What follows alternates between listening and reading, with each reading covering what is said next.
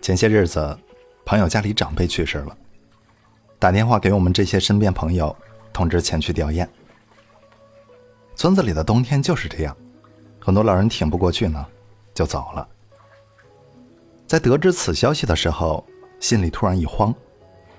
慌的是没有经历过这样的事情，不知道该如何处理。慌的另一点呢，便是惊觉原来死亡的事件已经离自己如此之近。见到朋友之后，安慰了几句，言语交谈之间，隐隐发现了朋友有了些许不同。一开始以为是最近神情憔悴造成的，仔细观摩了一阵儿，又觉得判断不对。以前老人还在的时候啊。朋友说话办事儿总是带着些孩子气，但是现在看着朋友开始跟周围的人有条不紊地安排一干事宜，虽然有些生疏，但已然是一个真正的独立的大人。可是这种转变带着太多伤感。突然想起了很久以前看到的一句话：离开父母后的独立才是真正成长的开始。父母在的时候。走多远都会有人牵挂，总得回家里去看一看。在外面混不下去了，捅出娄子了，心里想的也是，大不了不干了，回家去。父母走了，才知道自己变成了无根的人。就像《百年孤独》里说的那样，父母是隔在我们和死亡之间的一道帘子，没有了帘子，自己就冲在了最前面，只能逼着自己长大，修炼人生。真正开始了。为什么总说富不过三代呢？也是源于此。第一代创业者大多数都是白手起家，知道打江山不易，只有先前努力、拼搏奋斗，他们通过自己的智慧和努力积攒了财富。可是打江山容易，守江山难。到了二代、三代，没有那么多的忧患意识，选择也多了起来，也就容易在选择中迷失自己。败坏家业。说到这儿啊，想起了最近在网络上刷到的好多富二代问爸妈要钱，计划创业，结果呢，被爸妈拿着零花钱打发到国外玩去了。评论区就有人说，吃喝玩乐一辈子，钱也花不完，但是创业呢，可能半年就霍霍没了。其实啊，我们每个人心里都养着一座小房子，这个房子可能是父母。可能是你现在的工作，可能是朋友，也可能是其他种种。它是我们在外闯荡、拼搏奋斗的底气，但是很多时候，这个小房子呢，也成为了我们踏入社会的一道阻碍。蜗牛为什么有壳？那是因为它永远都给自己一种保全的观念，永远给自己留了一个万一。一个人为什么不能坚持到底？我想也是因为他根本就没有倾尽全力，他总是事先就给自己留好了退路。许多人之所以选择创业，就是因为无路可走了。湾仔码头的创始人名叫臧建和，他原本是青岛人，二十二岁时在青岛一家医院认识了后来的丈夫。丈夫是泰国华侨。因家里贫穷，打算长期留在青岛发展，于是两个人欢欢喜喜的结了婚，并且生了两个女儿。谁料想，几年之后，丈夫抛弃了臧建和，回到了泰国，并且在那边也有了妻儿。臧建和寻亲不成，又没脸回到青岛，便带着女儿留在了香港。之后的故事就顺理成章了。为了求生存，臧建和从一个推着手推车卖水饺的女人。成为了湾仔码头的创始人，完成了从零到六十亿的过程。董明珠在接受采访时也说到过类似的经历。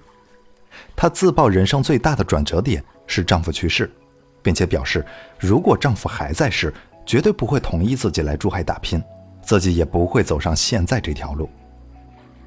一九八四年，丈夫去世之后，骨子里不愿依赖别人的董明珠没有选择再婚，而是选择。独自抚养孩子。六年之后，她辞去以前的工作，孤身一人来到珠海，加入格力电器的前身珠海海力空调器厂，成为了一名业务销售员。彼时，她三十六岁。加入格力电器这一决定，彻底改变了董明珠的人生轨迹。这些人并非天生会成功，他们能够打拼成功，都是因为他们敢于走出自己内心的小房子。我有一个朋友啊，想从公务员系统跳出来，却迟迟不敢。他已经三十六岁了，留在系统里没有什么发展，收入也不高，所以经常和我抱怨。就这样，足足抱怨了五年，仍然没有做出决定。他害怕不稳定。害怕生活质量下降，也害怕失去公职人员这个身份，被人看不起。前段时间又跟我说，说作为一个法学院的毕业生，很后悔当时没有努力考到司法证书。如果当时去做律师，可能过得比现在要好。我鼓励他去考一个，他说算了吧，年龄大了，冒不起风险了。我说不辞职也可以考呀，他答应了。但是回头就忘掉了这件事。有一次我们一起吃饭的时候，我让他计算一下，到退休之前他到手的收入还能有多少。最后得出的结论是，再辛苦工作三十年就可以拿到三百万。我说，这就是你的余生，你在这个世界上剩下的时间还可以变现出三百万。他很惊讶，说从来没有想过只有这么少。总觉得自己还有机会挣很多钱，总觉得自己还能暴富，总觉得自己还能再买一套房，总觉得自己还能买得起自己想要的东西。但是真的计算一下，原来自己的余生，原来自己所谓的稳定，只值这么点钱而已。可就是这么点东西，让他不敢动，让他不愿意动，让他一动不动。很多人就是这样。一遇到麻烦，甚至在挫折还没有到来之前，他们就开始庸人自扰、彷徨失措，把精力都放在如何规避问题上，放在为自己铺设后路上。留退路是会上瘾的，走多了，一辈子就只能走下坡路。当困难一个接一个到来时，他们就一步接一步的后退，最后呢，无路可退。所以。你呢？你富有上进心，希望有一番成就和作为，但是你意志薄弱，没有必胜的决心，不敢破釜沉舟。你始终左摇右摆，没有坚定的信念，一遇到挫折和困难，马上就缩回了进去的手和脚。那这样的你，这样的心态，最后遭受失败也就不足为奇了。人生路那么长，遇到的每个路口都有可能是人生的转折点。如果你看见是上坡路，泥泞不堪，蜿蜒曲折，于是心里便不自觉的默念：“哎，算了吧，这条路不好走，再换一条呗。”从不给自己留退路的人，肯定要比不停的选择、不停的犹豫的人要走得更远，因为在别人犹豫的时候，他已经坚定的往前走了。退路啊，是一个可怕的词。它只会让人陷入万丈深渊，而不留退路，才是逼迫自己更加优秀的不二法则。因为不走，你就无路可走。其实，不管任何人，一旦走上了放纵自己的道路，想回头就很难了，因为放纵实在是太爽、太容易了。回想最近几天，我的感受很深。本来想的是每天都要更新，最好还要把过年的文章提前准备出来。可是当我躺在床上的时候，虽然想着只躺五分钟我就起来工作，可是结果呢？要么是我再也不愿意起来干活了，要么就是直接睡过去了。于是活儿只能越积越多。人对逃跑是会上瘾的，因为放弃工作和学习去看电影、刷朋友圈，实在是太有诱惑力了。放弃本身能够掩盖很多困难，但是当你醒来的时候，问题却还是摆在那里一动不动。作家迪香就曾经讲过这样一个故事：他在餐厅呢碰到了两个年轻人，年轻人 A 说每天事情多到做不完，年轻人 B 就问那你怎么不把工作带回家去做呢？年轻人 A 说我不想把工作带回家，很多职场专家都说了，工作和生活要分开。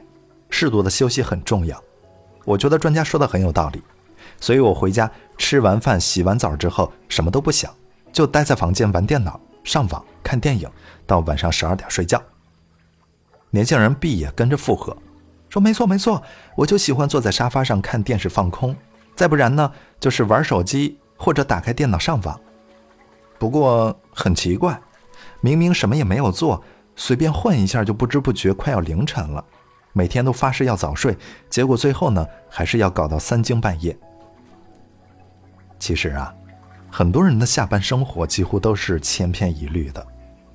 我们下班之后宁愿躺在床上刷微博、看综艺、玩游戏，也不愿意去规划人生、去学习、去工作。明明正当年，年富力强，却成了不能思考和拼搏的僵尸。那这样下去，人就渐渐变成了一只无头苍蝇，觉得自己非常辛苦，但只是日复一日的浪费时间，最后呢，一无所成。